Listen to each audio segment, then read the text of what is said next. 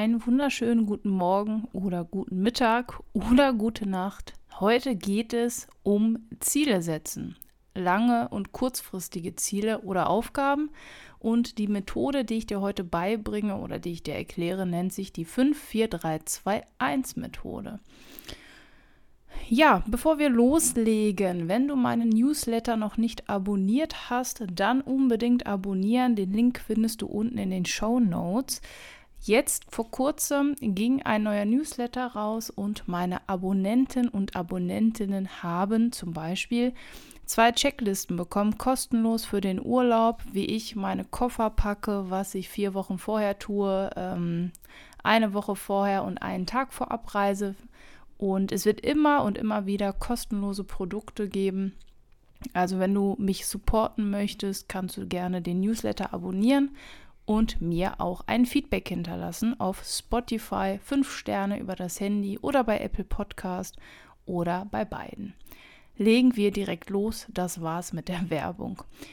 Ich habe folgendes Problem, mir fällt das unheimlich schwer, langfristige Ziele zu setzen kurzfristige geht, sowohl Ziele als auch Aufgaben, aber mm, manchmal fällt es mir ja schon schwer zu priorisieren, welche Aufgaben ich an einem Tag erledigen will oder muss. Wie soll ich dann Ziele definieren, die in fünf Jahren liegen? So. Und ich habe diese Methode entdeckt und einmal an mir selber ausprobiert und fand die eigentlich ganz gut. Bevor wir starten, also bevor du mit der 54321-Methode starten kannst, brauchst du erstmal einen Stift und Blatt Papier, alternativ iPad und Apple Pencil oder irgendwie so. Und was du jetzt machen kannst, ist unsortiert einfach mal alles aufschreiben. Welche Ziele schwirren in deinem Kopf durch die Gegend? Welche Aufgaben hast du in deinem Kopf? Und mir hat es geholfen, zwei verschiedene Zettel zu haben. Und zwar hatte ich einen Zettel mit Aufgaben und einen Zettel mit Zielen. Bei Aufgaben hatte ich recht wenig, weil ich durch meine To-Do-App einfach alles schon sortiert habe und die zwei, drei Sachen, die kamen, ja, die habe ich dann da ergänzt. Das waren so tagesaktuelle Dinge. Ziele. Ziele waren bei mir ganz spannend. Da habe ich den ganzen Zettel gebraucht und habe einfach mal unsortiert alles aufgeschrieben. Jetzt gibt es zwei Möglichkeiten. Wenn du wie ich voller Ziele sprudelst, dann solltest du deine Zeit vielleicht limitieren auf 15 Minuten. Das habe ich getan, mir hat das geholfen. Du kannst aber auch einfach ohne Zeitlimit direkt loslegen, den Zettel immer mal wieder zur Seite legen, zu verschiedenen Tagesabschnitten nochmal reinschauen und ergänzen. Was ich dann gemacht habe, ist mit einem Textmarker meine Ziele zu markieren. Und zwar habe ich sie mit dem Textmarker sortiert. Und bei mir waren das drei Farben. Ähm, also Türkis ist für mein Social Media, weil mein Logo ja Türkis ist. Grün habe ich für die Ziele genommen, die was Berufliches sind, weil das Schullogo so ein bisschen grün hat. Und blau oder orange, ich weiß das gar nicht mehr, schon ein bisschen hell, ich glaube orange, weil man das besser sieht, sind meine privaten Ziele. Das heißt, ich bin einfach mal alles durchgegangen und habe das markiert, dass ich einfach mal eine Übersicht habe. So, und jetzt kommt die 54321-Methode. Wir legen mit der Ziffer 1 los und die 1 steht für kurzfristige Ziele und die 2 auch. Und 1 bedeutet, welche Ziele will ich in der nächsten Stunde erreichen. Heißt also, in 60 Minuten, welches Ziel möchtest du für Bereich 1, Bereich 2, Bereich 3 erreichen.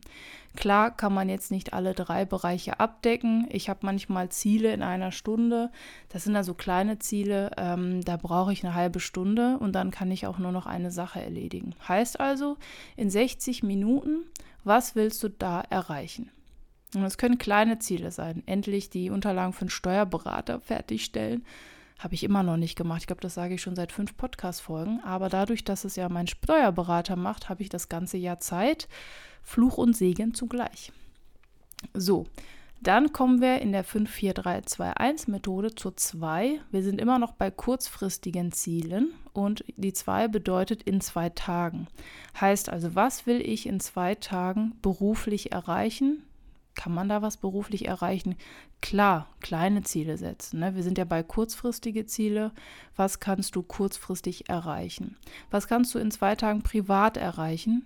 Oder in meinem Fall bei Social Media. Und wie gesagt, du musst nicht alle Bereiche abdecken. Das geht manchmal auch gar nicht, weil unser Tag nun mal nur 24 Stunden hat. Jetzt kommen wir zu den Zahlen 3 und 4. Das sind jetzt so mittelfristige Ziele. Und ich verrate dir am Ende auch noch einen Trick, wie man das so ein bisschen besser visualisieren kann. Weil jetzt einfach zu überlegen, ja, die 3 steht für in drei Wochen, was will ich in drei Wochen erreicht haben? Ja, mm, ne, das fällt einigen schwer. Mir auch. Also was will ich in drei Wochen privat erreichen, beruflich erreichen, Social Media, was will ich da erreichen? Und die 4 steht für in vier Monaten. Was will ich in vier Monaten erreicht haben? Und jetzt kommen wir zu den langfristigen Zielen. Und dafür steht die 5 in der 54321-Methode. Was will ich in fünf Jahren privat erreichen? Was will ich in fünf Jahren beruflich erreichen? Und ich finde, die kurzfristigen und mittelfristigen Ziele, das ist ja eine Zeitspanne von 60 Minuten bis vier Monaten, da geht das bei mir recht gut. Da habe ich so einen Überblick, ich kann da mich sehr gut hineinversetzen und überlegen, was ich da erreichen möchte.